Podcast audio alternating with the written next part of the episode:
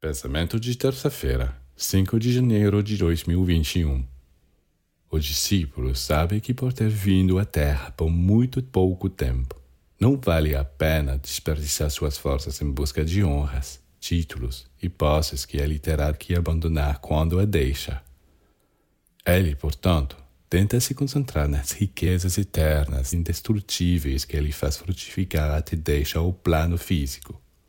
Assim, ele adquire tantos tesouros em seus corpos sutis que vai diretamente para as regiões luminosas para onde ele levou as partículas desses corpos.